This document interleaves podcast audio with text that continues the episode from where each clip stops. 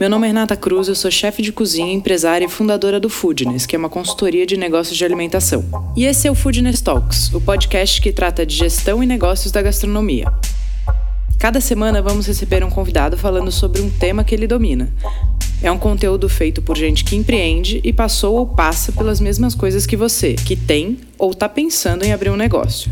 O Food Talks é um podcast para você que entende que gastronomia é muito mais que glamour. É sobre sangue, suor e boletos. E você já conhece o Foodness Hub, o nosso canal de assinatura, onde a gente centraliza todo o nosso conteúdo. Você pode fazer assinatura mensal ou anual. Para ter mais informação, você pode entrar no www.somosfoodness.com.br/hub. Nesse episódio, a gente recebe a Cris Sintsik, CMO da Algarri, startups de salada de São Paulo. Ela conta a história do negócio, a estrutura de Cloud Kitchen e os desafios e aprendizados na construção de uma marca com crescimento meteórico sem nenhum ponto de atendimento físico. Mais um Foodness Talks, dessa vez com a Cristina Sindicic, a CMO da Foodtech Algarri, que, trocando em miúdos, é um delivery de salada, certo, Cris? Isso mesmo, Rê, prazerzão estar aqui, estou muito feliz, obrigada aí pela oportunidade. Imagina, prazer todo nosso, obrigada aí pelo seu tempo, que dentro da, da operação a gente sabe que é sempre difícil, então obrigada a você pela disponibilidade. É mesmo, é uma loucura a operação, enfim, principalmente comida, mas deu tudo certo, é um prazer, vamos lá. Bom, então vamos começar assim. CMO do latim significa que você cuida da parte de marketing comercial, certo? Exatamente, eu cuido aqui hoje em dia da parte de marketing comercial e na verdade tem um extra também, então tudo que tem relação com o cliente acaba ficando debaixo do meu guarda-chuva.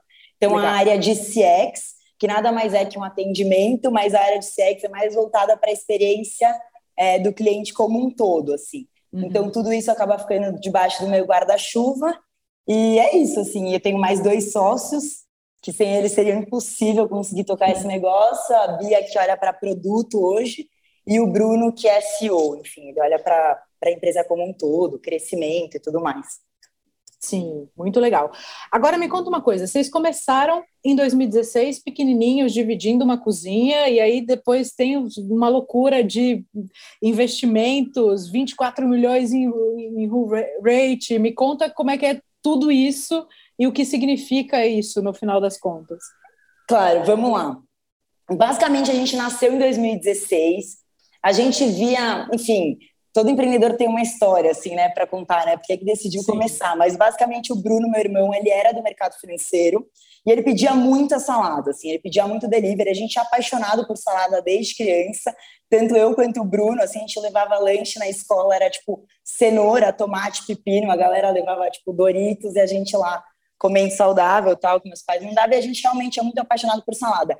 E a gente via uma oportunidade, assim, é, de se estabelecer mesmo dentro desse mercado, porque lá fora isso já acontecia, tem até um benchmark importante que a gente olha bastante, que se chama Sweet Green, e os caras, Sim. meu, estão decolando hoje, fizeram IPO em novembro do ano passado, tem mais de 140 operações, enfim, mais de 140 cozinhas e lojas lá, e a gente usou muito eles como referência. Daí, em 2016, a gente nasceu e a gente, a gente começou a operar dentro da cozinha da minha mãe. Minha mãe já tinha uma cozinha, porque, enfim, ela tem uma marca de conservas, e, e ela vendia essas conservas e ela tinha uma casinha aqui na Vila Olímpia, e a gente começou a dividir essa casinha com ela, mas o negócio tinha que, que acontecer, então a gente pagava aluguel, a gente pegou uma partezinha da cozinha, e assim começamos. É, por mais ou menos dois anos, dois anos e meio, a gente levou a companhia do zero aos 5 milhões de faturamento, assim, é, sem investimento de marketing nenhum,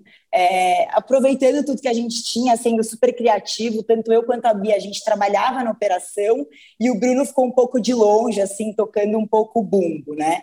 Mas me fala um pouco mais, assim, do zero aos 5 milhões de faturamento, isso em quanto tempo? Faturamento de um ano? A gente levou a companhia do zero aos 5 milhões de faturamento em dois anos, que tá. foi quando a gente recebeu nossa primeira rodada de captação é, de investimento da Casec, que foi, enfim, o pulo do gato, mas falando um pouco desses primeiros dois anos. Basicamente, eu fiz arquitetura de formação e minha sócia também, só o Bruno veio do mercado financeiro, e a gente teve que aprender mesmo no dia a dia a operar uma cozinha.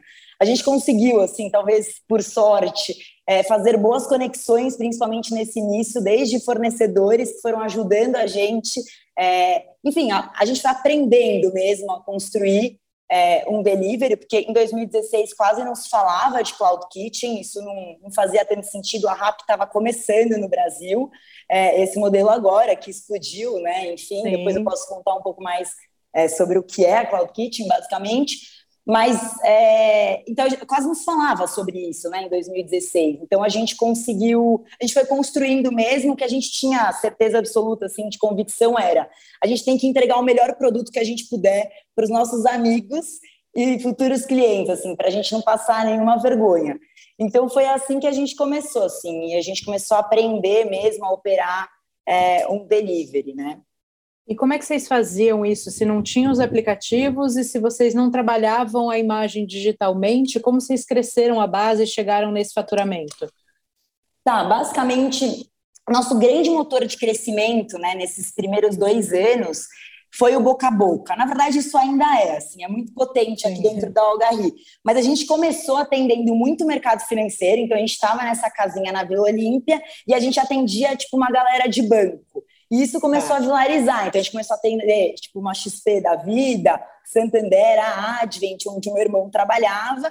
E isso, e essa galera começou a pedir, e pedir de novo, e pedir de novo, e a gente começou a crescer a base. A gente e tinha, essas pessoas época... pediam por WhatsApp ou tinha um aplicativo já? Essas pessoas na época pediam por e-mail, a gente não tinha aplicativo próprio, elas tinham que pedir por e-mail. O Bruno desenvolveu um site, assim, uma, uma plataforma própria já é, de prateleira, e aí a gente podia pedir direto pelo site, mas a, o grosso dos pedidos eram feitos por e-mail, assim. Acho que quando a gente começou, saíam 10 saladas por dia, assim, era... E a gente foi crescendo e construindo o time, assim. É, é, legal, assim, de contar essa história. Logo que a gente começou, enfim, a gente não tinha noção nenhuma, né, do, do que a gente estava fazendo, a gente estava aprendendo, como eu falei, a gente só não queria passar vergonha, mas eu e a Bia, a gente é arquitetas. Então, a gente trocou é, um projeto de arquitetura de um restaurante, de um chefe, para ele passar uma receita para a gente de frango grelhado. Então, foi assim que a gente teve nossa primeira receita, que era mais complexa mesmo, foi fazendo um escambo, assim, de projeto de arquitetura para, enfim, a receita do frango grelhado, que depois a gente usou por muitos anos até. Mas enfim, daí hoje já está um pouco mais mais chiqueria aqui dentro, né? Enfim, já tem mais gente olhando para isso e tudo mais. Sim. E aí, como é, como é que, por curiosidade, primeiro, o que, que significa uma startup que faturou mais de 24 milhões em run rate? Explique para os mortais o que, que isso significa. Basicamente é o nosso faturamento, né? Assim, do último de último mês vezes 12 meses, né? Tá, Sei lá, a gente faturou isso, é. E aí, é, esse é o cálculo que a gente faz. Assim, é quase que a gente projetar é, uma, um faturamento ao longo do, do próximo ano, assim. Tá bom, perfeito. Tá. E aí, a primeira rodada de investimentos. Me conta um pouco como é que veio isso e como é que vocês se prepararam para isso? Eu imagino que, pelo seu irmão ser do mercado financeiro, isso já devia passar na cabeça dele, é, escalar o negócio a ponto de conseguir entrar e, fa e, fazer uma rodada de investimentos. Mas como é que vocês se prepararam para isso? O que, que uma empresa precisa ter para passar por isso? Tá.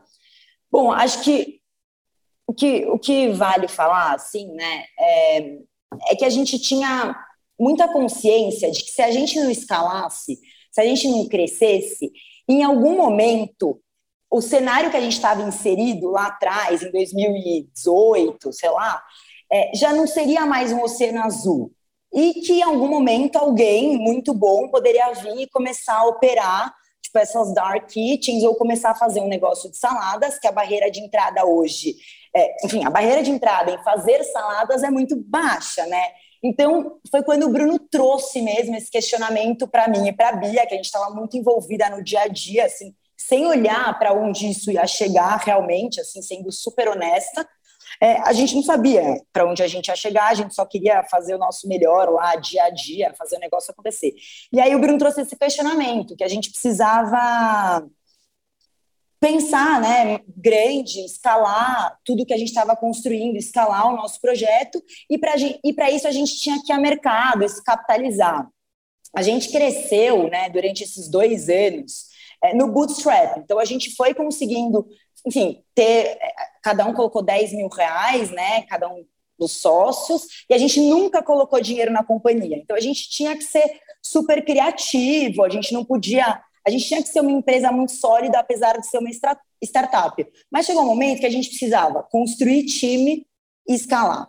Foi quando a gente foi a mercado e a gente tinha uma facilidade, assim, acho que para todo mundo que decidia mercado em algum momento, assim, é muito importante o negócio, você ter um pitch muito bem feito, né? A gente Sim. tinha um, a gente tinha sei lá, uma vantagem que o Bruno veio, né, do mercado financeiro, ele trabalhou em private equity, trabalhou na Advent, enfim, e ele, ele construiu um pitch muito bem feito, assim. Uhum. E um pitch muito bem feito, é, é claro, né, que só um pitch muito bem feito não resolve, a gente precisava entregar de alguma maneira, mas eu acho que o que mais brilhou os olhos, assim, do investimento, principalmente com a Kazek, foi como que uma companhia nativamente digital, que era o nosso caso, é, conseguiu crescer tanto só no boca a boca, sem marketing digital. Então, esse foi, acho que, a grande questão, é, o que, enfim, acho que o que brilhou mesmo os olhos da Kazek, e foi quando eles decidiram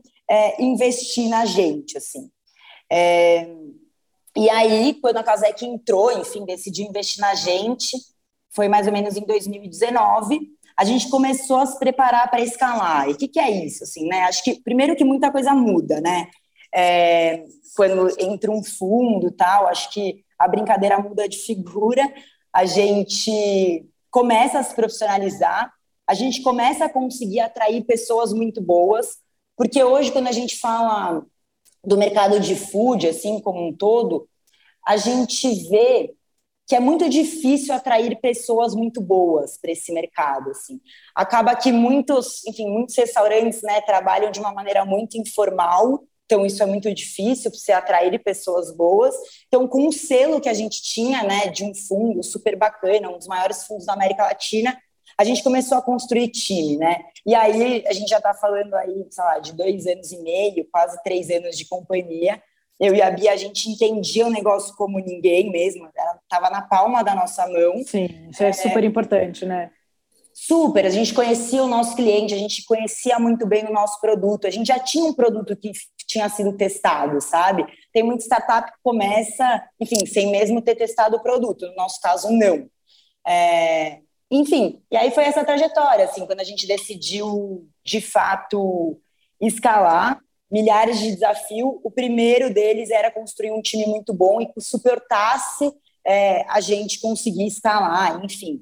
A gente saiu dessa cozinha na Vila Olímpia, pequenininha, que já estava cheio de puxadinho, viemos para uma outra cozinha aqui na Vila Olímpia, basicamente com 600 metros quadrados, mas dividindo é, toda a área do escritório também está aqui nessa primeira cozinha que a gente montou. É, e aí a gente começou a construir time, a gente começou a trazer as pessoas de tecnologia é, para ajudar a gente a escalar, montamos um time de operações, marketing, atendimento, enfim. Isso, esse investimento veio já depois da rodada do aporte ou antes, se preparando para o, a rodada de investimento? Não, a gente só fez toda essa transição de construção de time depois do aporte, de, depois que a Casec entrou porque até então a gente não tinha grana para chamar essas tá. pessoas e também não conseguia atrair esse tipo de gente, entendeu? Porque a gente estava construindo um negócio que era zero sexy. Mas depois isso começou a virar super sexy, assim. Então, acho que foi esse grande diferencial, assim, o selo da Casec mesmo. E você me falou do pitch de venda, de conhecer o produto, de conhecer muito o cliente, isso foram pontos determinantes, né, para vocês conseguirem levantar esse investimento. E a parte financeira, ela é um, um fator determinante? Ela precisa estar tá impecável, você precisa apresentar todos os números, ou isso é menos relevante nesse momento do que a ideia em si? Eu acho que num primeiro momento de Series Seed, né, que foi o nosso caso, isso é menos importante, assim. Geralmente uma startup não dá lucro, né? Enfim, é, geralmente as startups não param de pé, não era nosso caso. A gente tinha um EBITDA de operação positivo, enfim, sempre tivemos, porque afinal de contas, por dois anos a gente precisava desse dinheiro, né, para se sustentar. Então a gente tinha um negócio que era lucrativo, é, mas, mas fundos não olham só para empresas que têm é, que dão lucro. Definitivamente não, assim. Eles olham muito uma empresa que tem um potencial de escalar muito grande. Acho que essa é a grande questão, assim. É, e aí, dentro disso, o desafio é gigantesco, porque, de novo, como eu falei, a barreira de entrada para você fazer uma salada não é grande. Você consegue fazer uma salada de alface de pepino na sua casa. Mas você escalar e manter a qualidade e ter uma operação redonda, porque daí quando a gente entra né, nesse cenário, a gente precisa olhar para a logística, a gente precisa olhar para a construção de marca, para a tecnologia, porque é só isso que permite a escalabilidade do negócio. Sim. E aí, depois desse passo, vocês passaram a, a vender quantas unidades? Só para as pessoas que estão ouvindo terem referência, assim. Tá, depois desse passo, é, com a Casec, basicamente a gente saiu mais ou menos é, de 30 colaboradores e eu e a Bia, né, olhando uhum. para tudo, a gente deve ter dobrado a quantidade de colaboradores, então deve ter ido para 60, 70, não tem esse número de cabeça, mas algo em torno disso. E a gente dobrou a nossa operação também. Então, sei lá, a gente deve ter começado a vender umas mil saladas num, num, dia de pico, assim, 600 saladas em média, vai. Ainda numa cozinha só? Ainda numa cozinha só, aqui na Vila Olímpia, com um raio de 8 quilômetros. Daí, a gente teve um segundo momento de expansão, que foi a abertura da nossa segunda cozinha, nos Jardins, é, que foi no início da pandemia que foi no início da pandemia, e nesse segundo momento, nessa, nessa abertura, a gente foi a mercado também e a gente conseguiu é, captar novamente, mas era um momento de muita incerteza ainda, e a gente não tinha o modelo assim totalmente provado de expansão, porque a gente só tinha duas cozinhas em regiões nobres de São Paulo, foi quando, no ano passado, a gente abriu, né, depois da segunda rodada de captação, a gente abriu mais três cozinhas, uma na Moca, uma na Lapa, outra em Santana. Assim, a gente conseguiu fechar São Paulo inteiro, né? Sim, sim, inteiro, né? A grande São Paulo, assim, a gente consegue atender bem. E, e aí a gente conseguiu provar que o modelo de negócio é de fato escalável, chegando em regiões que a gente não atendia antes, que não é exatamente o mesmo público de um Jardins, enfim, de uma Vila Olímpia. Tá, muito legal. Hoje, quantas saladas vocês vendem dia? Só para Hoje a gente vê, a gente vende mais de duas mil saladas por dia. Tá. Com essas cinco cozinhas, são três cozinhas que abriram recentemente, mas as três cozinhas já atingiram break-even, então é, só Santana que vai atingir agora, mas enfim, as três delas já estão caminhando, assim, já com as próprias Qual pernas. que é a capacidade? Com essas cinco cozinhas, vocês conseguem chegar até quantas saladas dia? Você tem esse número? Eu tenho mais ou menos esse número. Deixa eu te falar aqui, é, te fazer uma conta. A gente conseguiria atingir hoje, acho que umas, mil, umas 6 mil saladas dia com essas cinco cozinhas, em ah, dias de pico. Assim. Conseguiria é. triplicar esse número, né? Conseguiria triplicar, exatamente. Muito legal. E qual foi o maior aprendizado desse crescimento, dessa coisa da escala? Porque eu imagino que tenha tido um aprendizado tanto de produto quanto de embalagem, de fluxo de processos. Tá, nossa, foram tantos. Foram que, tantos, né? É, assim, acho que o maior aprendizado, assim, para a gente foi que a gente precisaria construir uma companhia, a gente precisa, na verdade, construir uma companhia que tenha uma cultura muito forte. Eu sei que parece meio bullshitagem o que eu estou falando, é, mas num primeiro momento, assim, a gente foi construindo processos, foi agregando tecnologia, foi chamando pessoas, né? A gente foi, num primeiro momento, acho que quem entra na companhia é, a gente tem que abraçar. Tipo, uma pessoa é boa, pega essa pessoa e é isso, não tem muito que a gente possa fazer, a gente não pode escolher. Mas quando a gente vai crescendo e construindo uma marca forte, onde as pessoas se identificam, é muito importante que as pessoas que estejam dentro da sua companhia estejam na mesma direção que você, que acreditem na mesma coisa que você, no mesmo propósito e tal. Então, assim, para mim, o grande aprendizado hoje é que, tipo, nesse estágio que a gente está de, de companhia, a gente precisa ter pessoas muito boas é, no mesmo barco com a gente, assim, compactuem com o que a gente está construindo enquanto empresa, porque senão tudo desmorona, assim. Você fala A, a pessoa entende Z, você fala D, a pessoa entende H, assim, e fica uma conversa de louco. Então, acho que hoje, assim, para a companhia, a gente olha muito para a cultura, assim. Mas falando na prática, o grande aprendizado é você só consegue escalar com processos, com tecnologia e com pessoas, né? Acho que a, chave do negócio Sim. no final são pessoas. É, e esse, isso é o que dá o maior trabalho. Hoje na companhia a gente tem 180 colaboradores, mais ou menos.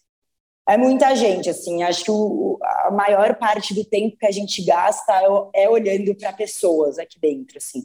Senão o negócio não para de pé em, em todos os sentidos, assim, desde as lideranças até a galera que fica mais no chão de fábrica mesmo, na operação. E em processos, uma curiosidade em relação a produto, porque, por exemplo, vocês têm saladas que as pessoas montam, então certo. a pessoa escolhe todos os ingredientes e tem saladas prontas, né? Que vocês já sugerem uma salada. O tempo de montagem disso é diferente, né? Você precisa de menos hora homem para uma salada já pronta do que para uma salada que a pessoa escolhe uh, todos os ingredientes ou não necessariamente? Você acha que isso fez diferença ou faz diferença na escala? Porque, então, seguinte, a gente deve demorar hoje um minuto e meio, dois minutos para produzir a salada, né? Legal. É, quando, quando a gente era menorzinho, a gente tinha uma proporção muito ruim, porque era 90% dos pedidos as pessoas montavam a sua salada e só 10 eram saladas da casa. Hoje Perfeito. a proporção é 60% dos pedidos montam as suas saladas e 40%. Dentro desse cenário, é, a gente acha que a gente chegou no, numa equação boa, que não muda tanto. Qual que é o grande lance, assim? O grande lance é que, sei lá, salmão cabra, a salada que mais sai, a galera que está na pista, ela já tem essa salada de core, então ela leva um pouco menos de tempo para produzir uma salada é, porque senão ela tem que ficar lendo item por item. Por incrível que pareça, todas as saladas a gente monta na hora que o pedido sai, então a gente Sim. não tem um ganho expressivo na produção. E nosso maior gargalo hoje é na hora tipo da expedição mesmo dos pedidos. É esperar o entregador. Esse que é o, é o grande calcanhar de Aquiles e é, enfim, a gente trabalha loucamente para conseguir diminuir esse tempo de entrega. Então a produção em si, falando de salada, não é, é não é esse Isso não é tão relevante. Assim. Não é tão relevante. Ô, Cris, e colocar uma marca no ar que não tem ponto físico? Vocês, vocês começaram no boca a boca, isso é muito legal, é, mas você acha que de fato é mais difícil colocar uma marca para existir sem ter um ponto de contato? Rê, sim, assim, é, vamos lá a gente fez isso acontecer, né? Então Sim. a gente tem uma marca nativamente digital, sem ter um ponto físico. Sendo bem honesta, assim, hoje em dia a gente tem um plano de expansão é, para esse ano pensando num espaço físico. E o espaço físico, com certeza, ajuda a gente a tangibilizar toda a nossa marca. Assim, os clientes querem tipo, poder chegar num lugar, sentar e de fato conhecer a algarria, assim, né, mais na profundidade. Então eu acho que sim, é um desafio você começar uma marca digitalmente, mas é, você consegue fazer isso muito bem feito quando você tem consistência é, nisso que você, enfim, se propõe a fazer. Assim, é, a gente fez um projeto que foi muito importante para a gente. Antes da gente chamar o Algarri, a gente tinha um outro nome, a gente chamava Casa Bom Gusto.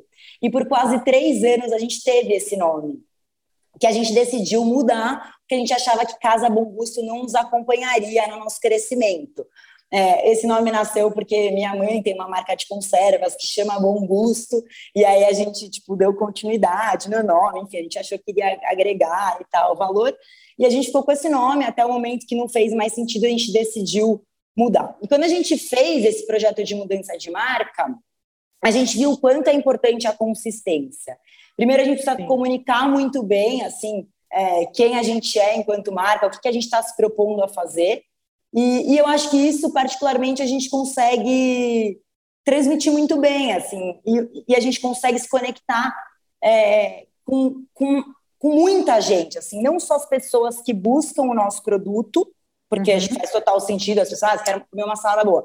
Mas a gente se conecta com outras pessoas porque a gente fala sobre diversidade, porque a gente fala sobre sustentabilidade, porque a gente fala sobre a cidade. Então, esses são pontos em comum que a gente consegue atrair o maior número de pessoas. Óbvio, a gente tem um target, a gente hoje conversa com os jovens, com a geração Z e com os millennials, mas a gente construiu uma marca sólida nesse sentido, assim, de comunicação, é, de, de identidade visual, de tom de voz, e isso é muito importante. Cultura, propósito e público-alvo bem definidos, né?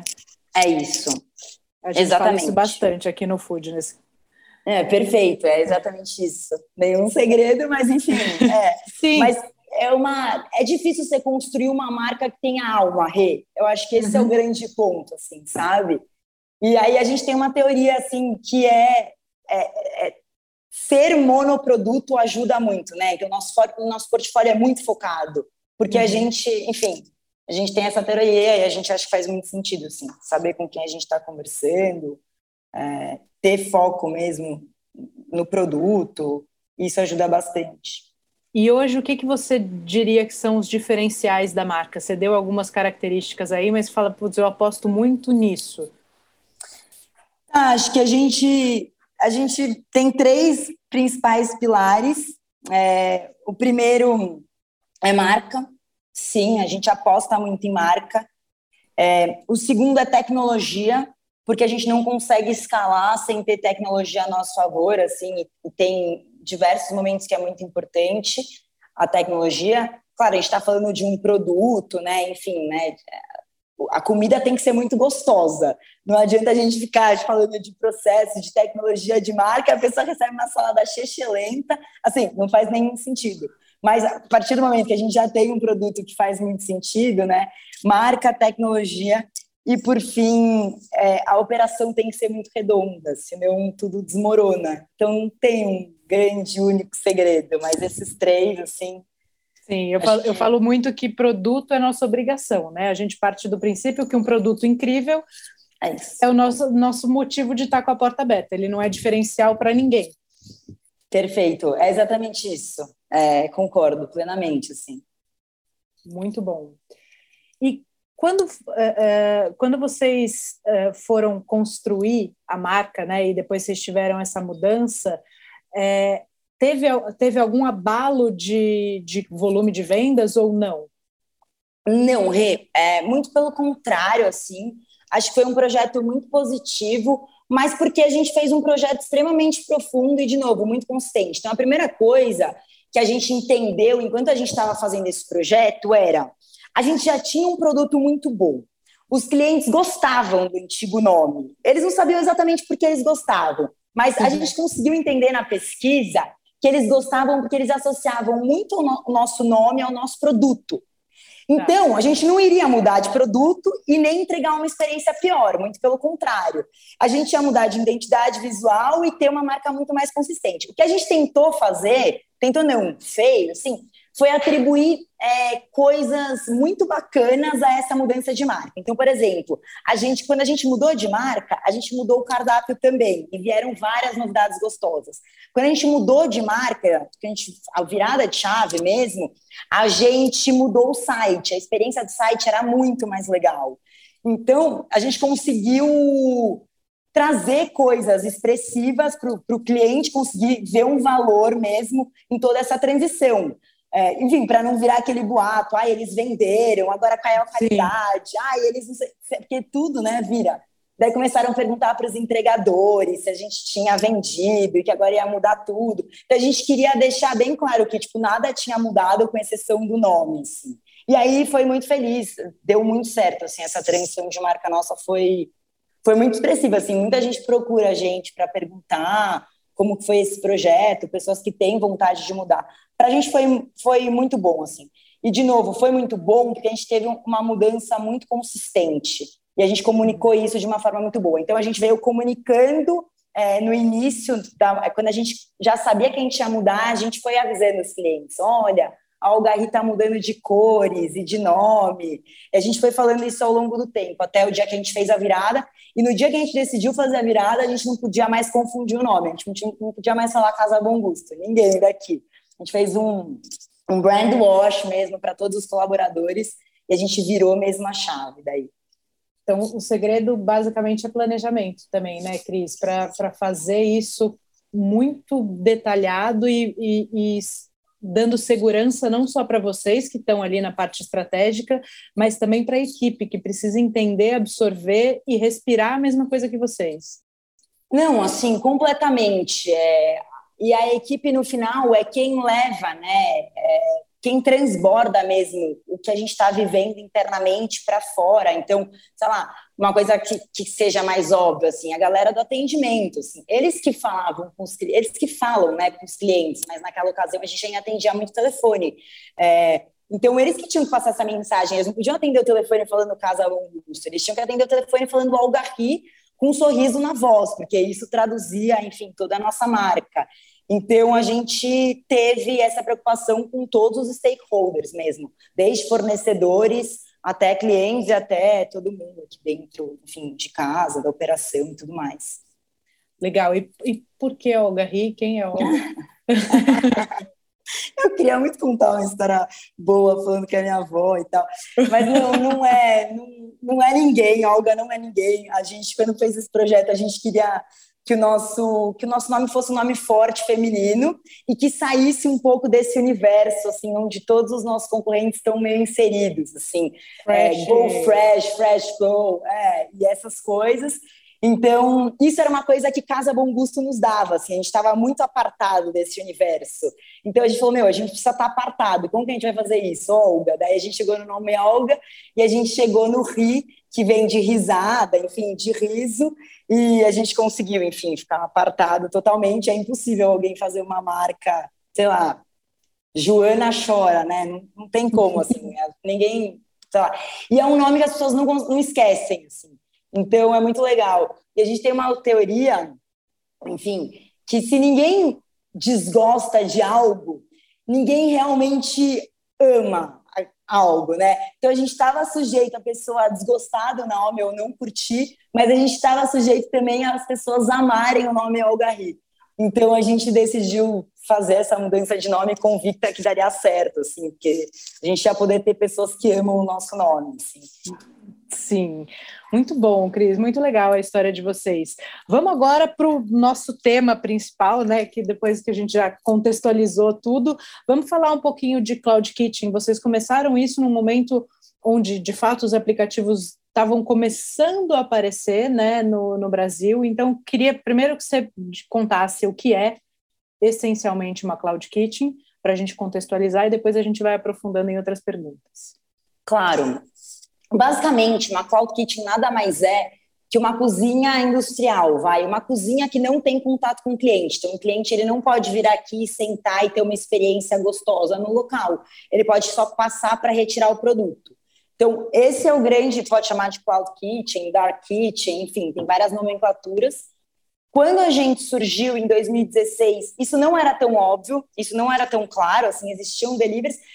Se, se a gente for pensar assim, é, até que existia, assim, muita pizzaria, né, já Sim. era meio uma cloud kitchen, é, meio de bairro, assim, mas não tinha todo esse projeto de expansão, né, tinha uma lá no bairro e tudo mais, é, mas na nossa época a gente quase, quase não usava esse termo, enfim, é, e, e o rap estava entrando entrando aqui no Brasil. O iFood já existia, não tinha toda essa força que eles têm hoje, mas, enfim, eram fortes, óbvio. Aí Rap e Uber. Mas vocês terem uma ideia, assim, sei lá, saía um pedido da Rap na semana, nem isso, assim, a cada 10 dias.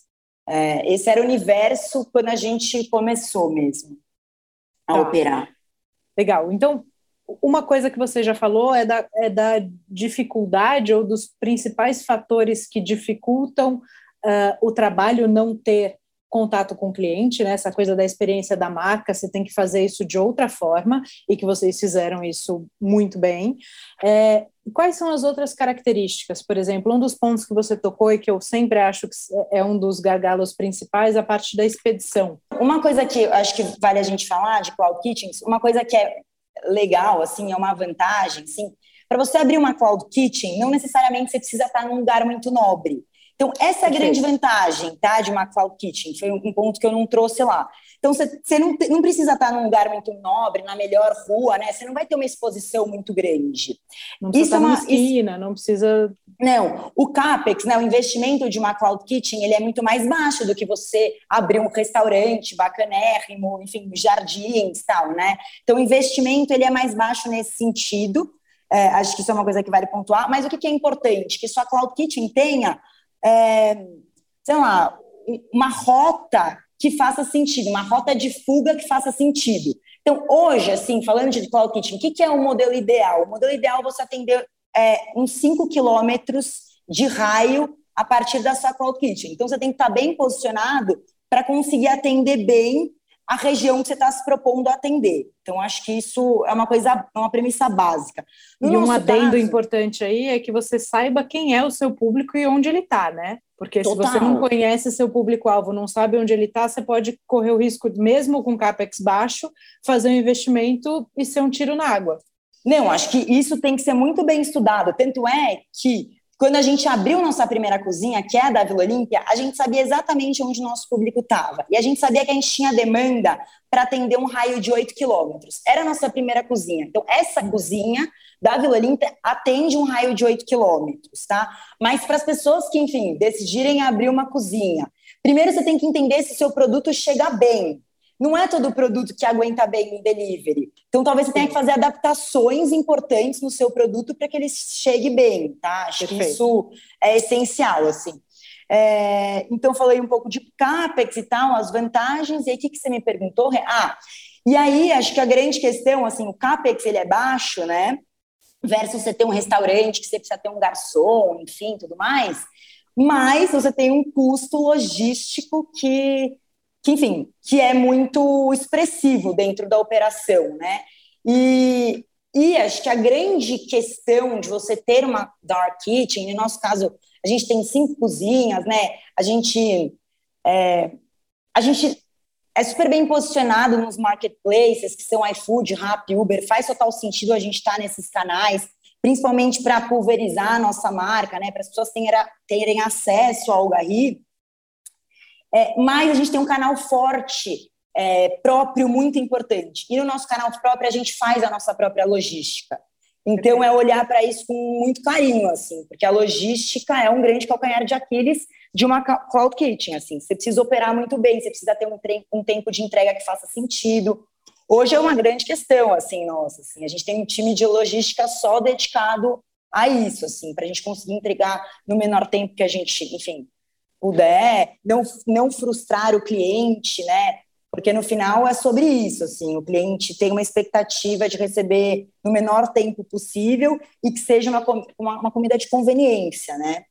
Sim, isso é super importante também dizer, né? O que, que a gente está vendendo ali no delivery é muito importante ter essa clareza. Você está vendendo uma salada, você sabe o que é uma conveniência. O cara quer comer rápido, bem, fresco, chegue tudo né, na, na, textura e na temperatura ideal. Sim, mas aí, Rê, só falando uma coisa que acho que eu não te falei, assim, como que a gente se organiza dentro de uma, de uma cloud kitchen? Basicamente, tem o atendimento, você precisa ter um lugar né, para atender seus clientes, você vai atender por telefone, ótimo, né? Você precisa ter seus telefones, seus atendentes, ou então só pelo app e tudo mais. Aí, um segundo momento é, de fato, a cozinha, tem que ter uma cozinha onde você prepara tudo isso. É, no nosso caso, a gente tem dois momentos na cozinha, então o preparo assim mais grosso, que a gente chama, enfim, para deixar todo o nosso mise en place pronto. Aí a gente tem uma pista de montagem, que é efetivamente o momento que a gente monta as nossas saladas quando o pedido sai. Aí a gente uhum. tem um momento de conferência desses pedidos Aí o um momento de embalagem, com uma segunda conferência, então, onde a gente coloca os pedidos na sacola, e depois é, um outro momento que é o momento da logística, que fica, os pedidos ficam aguardando na expedição para serem despachados. Então, ou eles vão é, ser despachados para o motoboy de terceiros, né, para os entregadores de Rappi, iFood, Uber, que eles são responsáveis pela logística, no nosso caso. Tem muito uhum. restaurante que tem opção, enfim, é, de ter é, de do fazer a logística, é, exatamente. A logística do aplicativo também, né? Perfeito. E aí, ou então despacha para os nossos entregadores com a nossa rota, enfim, e tudo mais. É, eu separei até aqui, eu ia te perguntar exatamente isso, porque as pessoas têm essa impressão, né? Falar, ah, uma, uma da Kitchen, uma Cloud Kitchen é muito mais barato. Você tem o CAPEX mais baixo, mas a sua folha de pagamento não necessariamente é menor do que se você tivesse um restaurante porque no restaurante você tem lá a produção, o pia, o estoquista, o, o cozinheiro, o cominho, o garçom, a hostess, mas no, no, numa operação de dark kitchen você tem isso, você tem o pessoal de atendimento, você tem o pessoal de produção, você tem a linha de montagem, você tem a conferência, você tem a embalagem, você tem a expedição e você tem a logística. E o fora back-office. É, fora, fora o back-office fora... é igual para todo mundo, né? Exatamente. Não, exatamente. Assim, é, é, uma ilusão achar que uma operação de cloud kitchen, né? Enfim, dark kitchen é, é simples. Definitivamente não é. E também não que seja simples operar um restaurante físico, muito pelo contrário. Uhum. Acho que quando a gente não, for é. entrar nesse universo, a gente vai ter milhares de desafios, e, enfim, e faz parte. Mas hoje, operar uma cloud kitchen a complexidade é muito grande, principalmente em relação à logística, né? No nosso caso, a gente tem operadores terceiros dedicados a nós, né? É, então também é uma complexidade fechar a escala dessa galera. A gente tem um volume de entregas muito alto, assim, são mais de 1.500 pedidos, né, por dia. Não salada, né, falando assim, pedido. Então é, é complexo. Em, em horários encurtados, né? Porque você tem picos. Então eu imagino que o de meio-dia a uma e meia você tenha um pico e à noite, sei lá, das sete às oito você tem outro pico. Não, exatamente. Assim, a grande vantagem de um restaurante físico é a limitação de espaço, a limitação física Sim. que você tem. Aqui a gente não tem, então pode entrar pedido, sei lá, até quando a gente quiser parar, né? Porque daí, se a gente achar que a gente não aguenta mais de capacidade, a gente consegue segurar né, essa entrada de pedidos. É... Mas sim, é, é, é, um, grande, é um grande desafio assim, para a gente conseguir é, lidar com todos esses pedidos num espaço curto de tempo. Porque hoje, por exemplo, a gente tem um pico que é das 11 a 1 e meia da tarde. Então, tá. assim, sai mais de 200, 300 pedidos por hora. É, é mais ou menos essa conta, assim. Então, e aí à noite também tem um pico que é das 9 às 10, assim, nosso último horário, geralmente hum. esse pico. Esse é o, é, essa é a grande dificuldade, assim. E aí a gente tenta se organizar, a escala também acompanha um pouco esses picos, a gente tem um pico semanal, né? No nosso caso é diferente também de restaurante, então as segundas são mais fortes versus as sextas-feiras, por exemplo, final de semana. E tem uma outra coisa que eu acho super complexo em dark kitchens, que é completamente diferente em restaurante, eu acho muito mais difícil em decas, que é o seguinte, erros.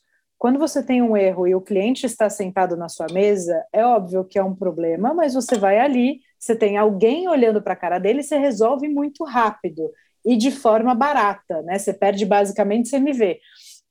Quando você erra um pedido ou tem uma troca de a bebida foi errado, faltou a bebida, faltou um topping, é muito caro resolver esse erro, né? Porque você precisa mandar outro motoboy, você precisa trocar o produto e o cliente tende a ficar insatisfeito, porque ele já, já fez o pedido, já esperou para receber, quando chega, chega errado, ele tem que entrar em contato. Queria que você falasse um pouquinho disso. Bom, é, cara, acho que a maior frustração de um delivery é, tipo, quando alguma coisa vai faltando, né? Algum erro. Então, a primeira coisa, contar um pouco como a gente se organiza aqui. A primeira coisa que eu acho que tem que pensar é que um erro real, realmente é muito caro no delivery, porque daí você tem que mandar um entregador só com o talher que faltou para o cliente, atrapalha toda a nossa logística e tudo mais. Esse erro ele custa realmente caro para a gente, mas custa muito mais caro se esse cliente não voltar. Então, esse é o nosso racional, assim. Cara, a gente quer que o nosso cliente volte. A nossa recorrência hoje é altíssima de pedidos. Por quê? Porque a gente cuida nesse, desse cliente mesmo quando a gente tem um erro. O segundo ponto é, hoje, aqui dentro, a gente se organiza muito em cima do erro, assim, por isso que a nossa vida vira um inferno também, porque a gente só fica falando de coisa ruim quase, mas basicamente todos os erros que são reportados para a gente, sei lá, você pediu uma salada e faltou seu tomate, você vai ligar aqui ou entrar em contato com a gente pelo nosso chat, enfim, vai falar que não foi seu tomate. A gente vai perguntar se você quer receber, tal, tal, tal, vamos te mandar, provavelmente você vai querer, mas esse erro ele é reportado na nossa plataforma. A gente tem aqui uma ferramenta e todos os erros, todos os erros que são reportados, a gente olha tipo na minúcia, assim, é, para depois a gente conseguir trabalhar aqui internamente, entender onde a gente está errando. Então hoje a gente tem uma taxa que a gente chama de taxa de ocorrência que varia de 1 a 1,5%. Então, se o cliente que nunca reportou o erro para a gente, a gente não tem como saber. Mas quem reporta, inclusive reporta nos marketplaces, né, que são Rappi, iFood, Uber, a gente controla essa taxa de ocorrência. Assim, a gente tem acesso a isso, mapeia e tenta trabalhar em cima disso. Mas sim, acho que a grande furada, o grande problema do delivery são os erros e como a gente consegue se conectar com o cliente depois a partir deles, né, para eles se sentirem, para a experiência ser completa mesmo, né? Tem um outro ponto que eu sempre falo que para delivery é para qualquer negócio é importante, mas para delivery a gente consegue metrificar melhor do que em outros negócios. Quando o cliente senta na mesa, é difícil você conseguir metrificar se é a primeira vez ou se é uma recorrência. No delivery a gente consegue fazer isso com, com profundidade, né? Vocês têm métricas que vocês buscam de recorrência versus primeiros clientes, porque as duas coisas são fundamentais para um negócio, né? Sim, é, acho que vale lembrar que quando a gente trabalha com marketplaces, essas informações são mais engessadas, né? A gente só consegue saber se é a primeira vez do cliente, tudo mais, porque eles não, eles passam dado agregado, a gente consegue ter uma noção. Mas os nossos clientes a gente tem isso porque a gente tem uma ferramenta de CRM aqui dentro. Então a gente consegue mapear é, a vida desse cliente dentro da, da Olga Ri, né? Então, se é o primeiro pedido, se ele voltou, é, quantas vezes ele volta, aí a gente olha um negócio que a gente chama de interpurchase time, né? Quantas vezes esse cliente demora para fazer o próximo pedido. Então, essas coisas a gente olha muito aqui. Então, é, enfim, porque, como eu falei, né? Perder um cliente custa muito mais caro do que a gente conquistar um cliente novo. Então, a gente olha muito para isso aqui dentro, sim. E como é que é essa relação, assim, aí estrategicamente mesmo, na parte de marketing? É, quanto você tem que investir é, em um para trazer um cliente novo, de tempo, de energia, enfim, versus um cliente recorrente? Vocês fazem essa conta? Como você lida com isso na parte de marketing? Tá, a gente olha bastante o CAC aqui dentro, né? Enfim, o custo de aquisição desse cliente para a gente. É, isso enfim, quem cuida disso é uma área que fica debaixo de mim também e reporta para o Bruno, que é crescimento, né? Nossa área de growth. Então a gente tem, a gente está lá.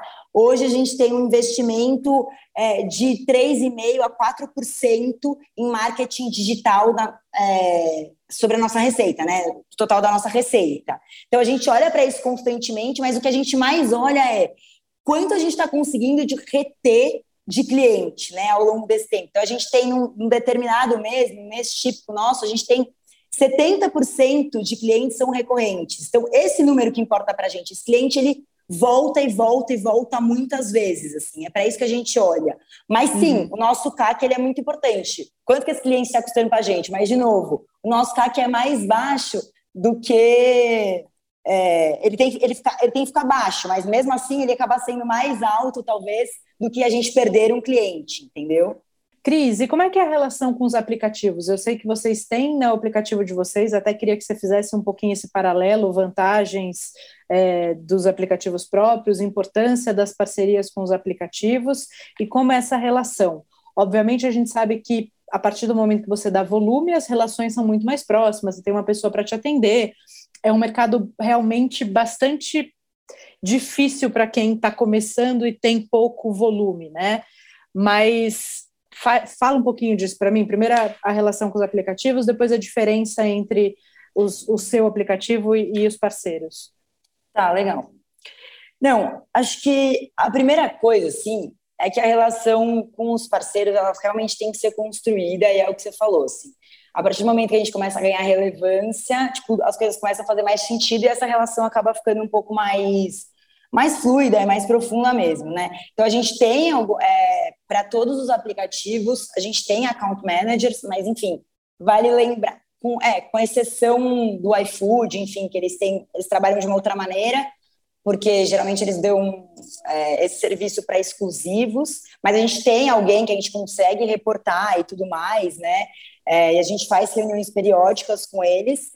É, como eu falei, assim, a gente tem poucas informações do cliente como, como um todo, né? Essa que é a grande barreira, assim, do aplicativo. E vocês estão é uma... todos, vocês escolheram não ter uma A gente tem uma estratégia ninguém. de estar em todos, a gente não deu é, exclusividade para ninguém, porque a nossa maior estratégia é o fortalecimento do nosso canal próprio, assim, acho que isso que faz muito Perfeito. sentido para a gente, para a gente conseguir entregar uma experiência incrível para o cliente. E muitas vezes no aplicativo, né, isso acaba ficando um pouco mais truncado, principalmente em relação à logística. É, bom, falando de relação, assim, é muito difícil começar, né, porque tem muitos players dentro dos aplicativos. É, quando, quando o restaurante ele é muito pequeno, ele acaba não tendo essa visibilidade dentro do app mesmo. Então, por isso que é muito importante fortalecer o canal próprio, fortalecer a marca, para que as pessoas busquem o seu nome nos aplicativos. Acho que é essa a grande, acho que é essa a grande questão, assim. Mas a gente procura estar sempre muito próximo, a gente a gente não faz promoção dentro de aplicativo, porque a gente não faz promoção dentro do nosso canal próprio. Então, de novo, assim, tudo tem que ter uma consistência, né? É, porque se a gente fizer promoção no nosso aplicativo e não, e não fizer no aplicativo de terceiros, no, no aplicativo de terceiros não fizer no nosso aplicativo, o cliente vai acabar sendo do aplicativo, e a gente não quer isso, a gente quer que o cliente seja nosso. A gente tem reuniões periódicas com eles, eles até é, falam de alguma promoção e tal, mas é uma questão de estratégia nossa, a gente acaba não participando, mas a gente, a gente acompanha isso no detalhe, assim, as métricas, o que eles podem passar e tudo mais. O Cris, e como a sua especialidade é essa, o que, que você acha assim para quem tem marcas menores? É óbvio que tem ali uma diferença de investimento para você ter o seu negócio próprio, o seu aplicativo próprio e ou ter parceiro, especialmente o investimento que você faz em logística. É, e o que, que você recomenda? A partir de que momento faz sentido você assumir essa, essa logística própria e, ter só o seu aplicativo próprio, ou se vale a pena isso? Rê, é, eu vou falar no, a no, sobre a nossa trajetória, porque acho que talvez tenha sido uma trajetória de sucesso, assim, nesse sentido de construção de marca e da gente conseguir ter um, um canal próprio forte. Quando a gente abriu a, a Algarri, a gente a gente se dedicou a ter um canal próprio de pedidos. Então a gente já tinha que ter uma logística própria. Lá atrás, quando a gente abriu, essa logística própria era log. Então a gente efetivamente não tinha um, um entregador aqui na casa disponível, né? A log hoje em dia nem faz mais e tudo mais. Mas a minha consideração é para que você tenha sim um canal próprio para pedido, porque só assim você vai conseguir fortalecer sua marca. E estar em todos os aplicativos, eu acho que é muito importante, porque você começa a pulverizar mesmo sua marca, né? As pessoas, quer queira, quer não, hoje elas conhecem muito mais o iFood do que uma marca que está começando a nascer. Então, elas provavelmente vão te procurar no iFood, elas não vão saber que você tem um canal próprio. E aí você vai tentando nutrir o seu canal próprio, porque é muito melhor que o seu cliente seja do canal próprio, né? Porque daí ele é seu cliente efetivamente, assim. É, então, essa é a grande estratégia. Os marketplaces não vão dar visibilidade para um restaurante muito pequenininho, assim, é muito difícil, né? O algoritmo, as coisas não, acontecem assim tão fácil. Então, precisa de pedido para que a máquina comece a funcionar, né? Quase que isso, assim. É, então, a minha sugestão é que, com certeza, fortaleça o canal próprio, com certeza absoluta, e, ao mesmo tempo, esteja nos marketplaces, né? Que também é um canal importante, assim, de, é, de marketing. É, porque isso acaba sendo um erro recorrente que a gente assiste por aqui. A pessoa faz um produto incrível, não sei o quê, e foca muito no produto, né? Não que isso não seja mandatório e necessário, mas só olha para isso. E aí esquece que você, a partir do momento que você é um empresário, que você tem uma empresa, marketing é fundamental. Né? Se você não comunica que você existe, as pessoas dificilmente vão descobrir. dificilmente vão descobrir. Não, e é tão é tão óbvio quanto isso, assim, a gente que comunica, é, é, a gente acha que a gente tem uma comunicação muito boa, a gente senta na mesa e fala, ah, vocês têm aplicativo próprio? Assim, eu quero morrer. Mas isso Sim. acontece, assim, porque a informação ela não chega para sua base, sabe? E 100%. Isso você tem que ficar sendo repetitivo, assim. O negócio só vai dar certo quando você estiver exausto de falar a mesma coisa, assim. É quase que isso. Assim. Você tem que estar exausto de falar. É, eu, eu, tenho dois cases legais de vida também que, que é legal dividir para as pessoas entenderem a importância de você comunicar isso. Primeiro, ter um planejamento, dedicar tempo, energia, grana para essa comunicação, fazer um Instagram incrível, de repente começar o Instagram e criar desejo muito antes do seu produto até estar tá finalizado, porque quando eu tive o meu primeiro restaurante foi dentro de escola. Então, eu abria a minha portinha e o meu público estava lá, sedento, chacoalhando o dinheirinho que a mãe tinha dado. Eu nunca precisei pensar em, em marketing, em divulgação nesse primeiro momento. As pessoas estavam ali, meu, meu público estava ali, ávido por consumir, eu não tinha nenhuma concorrência. Minha única concorrência era a lancheira. Uhum. Bom, quando eu abri o restaurante de rua, eu me preocupei com todos os pontos, o detalhe, o puxador do banheiro, o, aonde ia pendurar a bolsa, a foto que fazia a decoração, e negligenciei por pura ignorância a parte de marketing. Então, mesmo com uma assessoria de imprensa, etc., a gente precisava de muito mais. Não Sim. era só isso, né? A assessoria de imprensa é um, é um, trabalho de awareness, de marca de longo prazo. Ele não vai botar cliente sentado na sua mesa. Né? Acho que isso também é muito legal que todo mundo saiba. Então, eu precisava me relacionar com as pessoas do bairro, com as empresas. Eu precisava ter começado esse trabalho muito antes de abrir a porta. Então, é. essa foi, esse foi um aprendizado. O segundo, eu tenho a Recruit Go, que é uma marca de produtos ultracongelados congelados e prontos, que um dos nossos produtos mais vendidos, acho que o segundo produto mais vendido depois da torta de frango é a coxinha. Há dois anos atrás, uma amiga amiga, amiga, tá? Que eu chamo as filhas dela de sobrinha, me liga e fala: é. Hey, vou fazer aniversário da, da, da, da Júlia, é, era da mais nova, da Júlia, e eu queria comprar coxinha. Você sabe aonde eu posso comprar? Eu falei: Ah, não, não é possível que me ligando para perguntar isso, não. E aí, gravar eu falei, para alguém, né? Só que essa falha é minha. Se, se, uma pessoa que convive comigo não entendeu que eu vendo coxinha, essa falha é minha. É isso. É, o que, que a gente pode fazer para melhorar isso? Então, a, acho que duas coisas que você falou são fundamentais, né? Construir isso muito sólido, o que, que é a marca, qual é o valor, como você vai se comunicar com essas pessoas, quem são essas pessoas, e também ter estratégia né, começar isso muito antes de vocês construíram a base ali de clientes e o boca a boca antes da, da marca crescer. Isso fez toda a diferença. Se tivessem começado grandes e não tido essa base, talvez vocês não tivessem chegado onde chegaram, né? Não é, total. Estou pensando aqui. Não é, é exatamente isso. Assim, eu estou pensando no momento que a gente fez o projeto, né? É, de Olga Ri.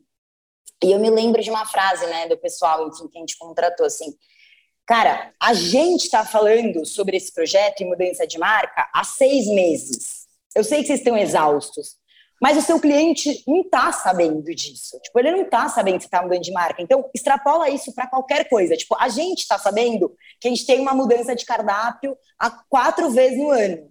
Mas não necessariamente todos os nossos clientes sabem disso. Então, meu, a gente tem que, tipo, morrer de tanto falar que a gente te, muda, que o cardápio de verão chegou, que o cardápio de não sei o quê. Porque a gente Sim. não consegue alcançar toda a nossa base de cliente. Meu, tem cliente que não segue a gente no Instagram. Tem cliente que, sei lá, nem Instagram tem. Então, como a gente alcança esse cliente? Ah, a gente vai mandar um flyerzinho dentro da sacola dele, pelo menos ele vai receber isso em algum momento. Então, tem que pensar a comunicação de uma maneira 360 mesmo. E, e sim. É Online é, e offline, né? Você tá e offline do... também. E offline também. Hoje a gente pensa assim, a gente, a gente trabalha offline também, óbvio, não é ter um ativo quanto marketing digital e tudo mais que a gente faz, né, online, mas a gente olha o cliente de uma maneira 360, assim. Porque uma, uma das coisas que você disse, né, a, plataforma não vai te divulgar, especialmente para quem é pequeno e está ouvindo, isso é fundamental, né? Cuidado para não investir toda a sua energia em produto, em embalagem, tem uma embalagem linda, maravilhosa, cara pra cacete, e você não tem verba, energia e uma equipe para te ajudar, ou você não tem tempo para trabalhar o marketing. Né, para que seja em rede social, que seja para criar relacionamento. Eu falo muito para as pessoas, até hoje a gente faz um trabalho de relacionamento com, com uma PR super talentosa aqui de São Paulo, maravilhosa, minha super amiga, a gente manda produto toda semana para as pessoas. Né? Isso é infinito, a gente precisa fazer a marca estar tá o tempo todo sendo vista e sendo falada. É, não, é exatamente isso. Tanto isso, assim, a marca está sendo vista e sendo falada, quanto a gente receber os feedbacks do cliente e entendê-los, assim, de, cara, o que, que eles estão precisando? O que, que essa galera está pedindo, entendeu? porque senão tem alguma coisa muito errada, assim. Então, por isso que quando eu falo das ocorrências, que a gente mapeia tudo aqui, a gente real mapeia. Se alguém vier e dar um feedback para a gente no Instagram, isso vai estar tá lá dentro da nossa plataforma, assim, é, e a gente vai olhar para isso, tipo, de 15 em 15 dias. A gente tem que ouvir o nosso cliente, além disso, a gente também mapeia aqui dentro, enfim, concorrência, assim. Cara, o que a galera está fazendo? É, é importante a gente estar tá sempre um passo à frente, né? Enfim, a, a gente tem essa estratégia aqui mas a gente também fica de olho o que está rolando, assim, né? Para, enfim, para a gente estar tá mesmo um passo à frente, tudo mais. Então, e, e, concorrência, pesquisa de concorrência não é espionagem industrial, né? É bom você ver quem são os seus, quem são os players concorrentes, o que, que as pessoas estão fazendo que são muito legais, quem são as pessoas de fora que te inspiram, claro. é, ou as pessoas daqui, né, seu vizinho que te inspira também, fala, putz, olha que legal esse trabalho desse cara. Sempre quando o mercado é bom e a concorrência, a régua é alta, a gente se exige mais também, né? Então a coisa mais incrível do mundo é ter uma concorrência boa. Não, é, total. A gente é, a gente olha direto para a concorrência aqui, mas de uma maneira positiva também, para a gente, para nossa régua estar tá sempre lá em cima e tal, a gente acompanha. É, a gente está num estágio assim hoje significativamente maior assim que a maioria dos concorrentes, né, que trabalham com o mesmo tipo de produto que o nosso. É, tem, sei lá, um ou dois concorrentes, né, que têm acesso a capital e que são maiores mesmo, e que daí a gente enfim, usa como bench também, né? E, e, muita gente lá fora também, a gente usa, como eu falei, o Sweet Green, a nossa maior inspiração aqui dentro. Mas a gente está sempre antenado em relação ao que está acontecendo no mercado, olhando o cliente, olhando concorrência e entendendo assim o que a gente pode trazer mesmo de valor, assim, tanto para a marca como para o produto e tudo mais. E agora da parte mais operacional, Cris. Então, quando vocês vão abrir um, um, novo ponto, escolher um novo ponto, a primeira, a primeira coisa é a escolha do ponto, o raio de atendimento. Isso. Então, primeiro, na verdade, é entender se tem demanda, né, naquele lugar. Então, muitas vezes, até o próprio, tipo, os aplicativos podem te ajudar a fazer essa pesquisa, né, ou você faz uma pesquisa por si só, enfim, para entender se tem a demanda naquele lugar acho que é muito importante pensar né, que lugares adensados fazem muito mais sentido. Então, sei lá, no nosso caso, a gente vai ter uma expansão geográfica esse ano para o Rio de Janeiro. No Rio de Janeiro é muito mais adensado. Então, a gente talvez não precise ter tantas cozinhas espalhadas pelo Rio para conseguir atender o Rio como um todo. Então, menos cozinhas resolveria. Mas aí, as cozinhas, provavelmente, elas têm que ser maior. Então a gente tem que pensar numa cozinha tipo a que eu tenho na Vila Olímpia e nos Jardins, são cozinhas maiores, sei lá, de 300 metros quadrados. 350 metros quadrados, versus, para vocês terem uma ideia, uma cozinha, tipo lá, para a Moc Santana, deve ter 100 metros quadrados, assim, mais ou menos em média. Tem a menor cozinha que a gente fez agora em Santana tem 60 metros. É claro que a gente vai aprendendo ao longo do tempo, né? Então a gente consegue otimizar, enfim, layout e tudo mais. É, mas é muito importante você entender, assim, é uma região adensada, tem seu público, as pessoas consomem, tipo, no meu caso, salada. A gente tem uma questão que a gente olha bastante, cara, o tempo faz muito sentido pra gente. Porra, o Rio é calor pra caramba, entendeu? Então, acho que tudo isso vocês têm que pensar, assim, cadeia de fornecimento, né? Então, na sua região, assim, você primeiro precisa fechar a sua cadeia de fornecimento, senão o que, que adianta? Você não vai ter fornecedor que te abasteça, e sua vida vai virar um inferno. É, e por fim, os entregadores, né? Assim, cara, você quer fazer uma entrega própria? Tudo bem se você não quiser também. Você vai só por aplicativo nesse primeiro momento e eles fazem a entrega para você, ok. Mas depois disso você tem que crescer sua marca de alguma maneira. E acho que o canal é o canal próprio mesmo. Sim. Então, ó, anotei aqui: escolha de ponto, raio de entrega, aí analisar junto com isso o custo de ocupação e o CAPEX. Né? Se, se, se, a casa já tem algum preparo, você vai ter que começar essa obra do zero, quanto você vai ter que investir. Aí a metragem versus a capacidade de atendimento, isso que você está falando, né? O raio que vai pegar, você vai pegar um ponto que vai pegar a zona sul inteira do Rio de Janeiro. No Rio de Janeiro, o Rio de Janeiro é uma cidade que tem demanda para esse tipo de produto. Então, já pegar Perfeito. uma casa maior para conseguir Perfeito. atender com um ponto só. E se você for escalar e ter mais de uma cozinha na, nessa região, pensar é, para o seu raio de atuação não ter tanta intersecção, né? Porque daí você consegue Sim. abranger, enfim, mais pessoas, e aí não, não canibaliza a sua própria loja, né? Sim.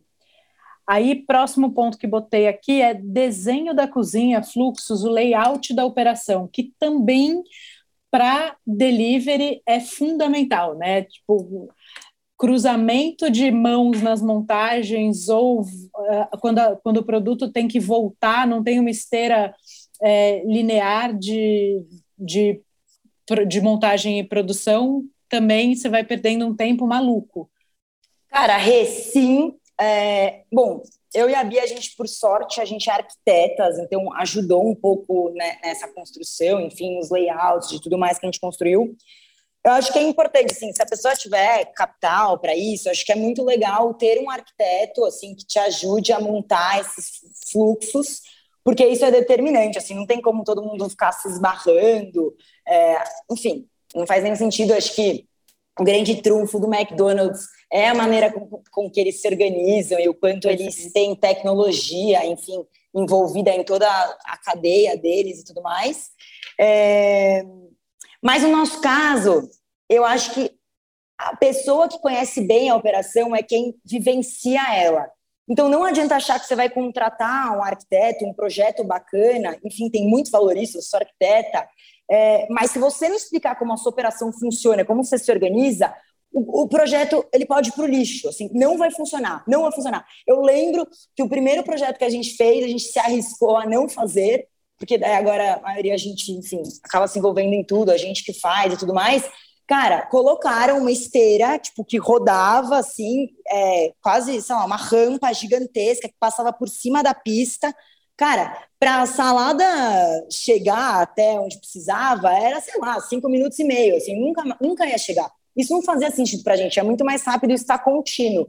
Então, é acompanhar mesmo o projeto e entender o seu fluxo. Porque, mas só vai entender seu fluxo é, fazendo, né? Então, se você ainda Sim. não tem nada, você precisa pensar como que você vai se organizar. Tipo, se você nunca operou a cozinha, você tem que pensar, cara, eu vou montar, eu vou montar um hambúrguer. Como que eu vou me organizar? Onde vão ficar meus hambúrgueres? Onde vai ficar, sei lá, da batata? Porque senão Sim. o negócio não funciona, né? E se você está começando um negócio novo, né, ainda não sei meus fluxos, contrate alguém que domina isso, um consultor, uma pessoa para te ajudar, porque é, é o dinheiro mais bem gasto que você pode ter. Assim, óbvio que depois que a gente começa, a operação tem aprendizados, mas se você contratar pessoas que conhecem o mercado, você erra menos. E é não, importante é, errar menos. Não, é total isso, assim. E tudo bem você mudar daqui a cinco, seis meses, mesmo que essa operação vai crescer, você vai ter que mudar, é impossível. Talvez a Cloud Kitchen que você alugou nem dê conta mais da sua operação. Mas acho que nesse primeiro momento, se você não tiver noção, se você não fez arquitetura, se não tiver noção como você vai se organizar em termos de fluxo, contrate. E aí depois disso você vai aprendendo e vai conseguir resolver sua vida, assim. E ajudar muitos, sei lá, os arquitetos a, a te ajudarem mesmo. Ajuda a te ajudar, sabe? Sim, exatamente. Aí eu deixei aqui uma pergunta para você me falar do relacionamento com os entregadores e o espaço que você precisa deixar para essas pessoas, né? A gente não pode esquecer que eles trabalham com a gente. A gente depende deles para entregar o nosso, o nosso produto no cliente. Então, como você vê isso? Qual, qual é o recuo que você precisa na porta para as pessoas é, pararem a moto? Porque também tem isso, né? Às vezes você não tem. Ah, peguei aqui um espaço, beleza, é barato, mas é no meio de uma rua movimentada, o cara não tem onde parar, você começa a arrumar briga com o vizinho. É, não, assim, é, é, hoje, hoje, né, a gente sabendo, assim, a demanda que a gente tem e tudo mais, a gente nunca é, vai para uma cozinha que não tenha um recuo considerável de frente, assim. Para vocês terem uma ideia, aqui na cozinha da Vila Olímpia, a gente tem mais ou menos uns 20, 25 metros por 5 dedicado aos entregadores. Então, é, acho que no início, né, você deve ter no início as pessoas vão ter poucos entregadores, não é um grande caos, mas quando esse volume começa a aumentar, é batata que vai dar pau com o vizinho. Tipo, é batata, assim, não tem outro caminho. É... Mas falando um pouco de relacionamento com o entregador, assim, eu tinha uma ilusão, o que, eu, que a gente é, começou a, a, Olga tudo mais, inclusive eu ficava na expedição, né, é, expedição e atendimento no, no, início, e a Bia, minha sócia, ficava dentro da cozinha, que eu ia, tipo, conseguir treinar os meus entregadores, que eles iam ser, tipo, mó fofos com todos os nossos clientes, falar bom dia, uhum. boa tarde, tipo, que a bag ia chegar, tipo, impecável, é, enfim, eu, eu, realmente tinha e eu fazia treinamentos e tal. Acontece que, um, o turnover, bom, naquela época o turnover era bem mais baixo, assim, né, não tinha tanta é, procura mesmo por entregadores e tal, era uma coisa mais tranquila do que é hoje, mas o turnover é muito alto, assim, é, então você não consegue criar esse relacionamento com eles. O que você precisa dar para eles é condição de trabalho digna, né? Então, basicamente, você precisa ter um banheiro na sua porta para eles, a gente dá tomada, né? A água, tudo mais. Os entregadores que são dedicados a gente, a gente tem um contato, né, muito mais profundo com eles, né, em relação às lideranças desses caras, a gente consegue fazer treinamentos periódicos com eles porque se dá alguma coisa errada com o pedido, ele tem que entender que ele tem que ligar para a nossa central, porque a gente resolve daqui. Os entregadores, eles não têm muita autonomia de resolução de problema, é, é assim que a gente se organiza hoje para a gente conseguir oferecer uma experiência melhor para o cliente, é o nosso atendimento que cuida de qualquer problema de pagamento, se faltou algum item, então eles já sabem que eles têm que tipo ligar para a gente e tudo mais. O que, que você diria para quem está afim de abrir uma cloud kitchen recomendações fundamentais? Olha, recomendação fundamental, assim, é, você tem que ser extremamente mão na massa, você tem que ser muito resiliente, assim, é impossível, assim, a gente acaba, de alguma maneira, frustrando sempre o cliente, a gente escuta isso com, é, ah, quase que diariamente, no nosso caso, a gente tem um lado bom, porque os clientes são muito apaixonados pela marca, então enquanto a gente frustra um cliente, tipo, vem três, quatro clientes falando que amam a gente, isso dá muito gás, mas isso tem totalmente a ver, de novo, com a construção de marca e tudo mais. Então, se você não conseguir construir né, uma marca forte, realmente se dedicar, cara, eu me dedico ao Algarri, acho que 24 horas do meu dia, assim. Quando eu estou dormindo, eu sonho com a empresa, assim. Então, se você não tiver disponibilidade de se dedicar ao seu negócio, nem começa, assim, porque é muita ponta, assim. O cliente, ele quer ser bem atendido, e ele está no direito dele, assim, mas é que a frustração é, do cliente, assim, gera, sei lá, coisas muito difíceis mesmo para o dia a dia, assim. Você tem que ficar lidando com, com isso, assim, né? Você tem que ser muito resiliente. Mas vale muito a pena, assim, quando você consegue, quando você vê seu negócio escalando, tipo, as coisas dando certo, sua marca sendo amada, tipo, vale a dor de cabeça, assim, mas meu, meu conselho é que, meu, seja muito mão na massa, entenda muito bem sobre o seu produto, sobre o seu cliente, porque não tem como dar errado, assim, se você se dedicar. Eu sei que parece meio uma receita de bolo, mas é que eu acredito muito nisso, assim. A gente se dedica muito aqui dentro, muito. Eu me dedico muito à empresa, assim. Então, e tá dando certo. Perfeito. Não, e é, e é bacana saber também que a, a Cloud Kitchen, a Dark Kitchen não é tão simples, né? A gente tem uma, um, uma cultura e um negócio onde a barreira de entrada é realmente baixa. né, as pessoas começarem a fazer comida para vender, tem uma barreira baixa isso, mas tem que entender da complexidade, tem que entender da demanda de marketing, de como você vai se posicionar, de se relacionar com o seu público e que, de fato, o, a sua folha de pagamento não vai ser mais baixa porque você não tem o atendimento presencial. É, exatamente isso, assim, tem uma, uma complexidade mesmo, assim. Eu acho que, como você falou, a barreira de entrada pode mesmo ser mais baixa, né? As pessoas hoje têm mais acesso a conseguir construir um negócio é, mais profissional, vai, desde o começo. Mas você não consegue manter isso, assim, se você não, sei lá, se você não criar processos, se você não se profissionalizar, assim, né, ao longo do tempo, porque daí a dor de cabeça chega. Sim, com certeza. Meu amor, muito obrigada, adorei nosso papo, adorei te conhecer. Um prazerzaço. Parabéns pela construção da marca. É um case super bacana. Vou te convidar para algumas outras coisas agora para a gente é, continuar esse, esse convívio e essa troca. muito obrigada. Enfim, bem falaram que você era muito legal, simpática. Enfim, gostei muito de te conhecer.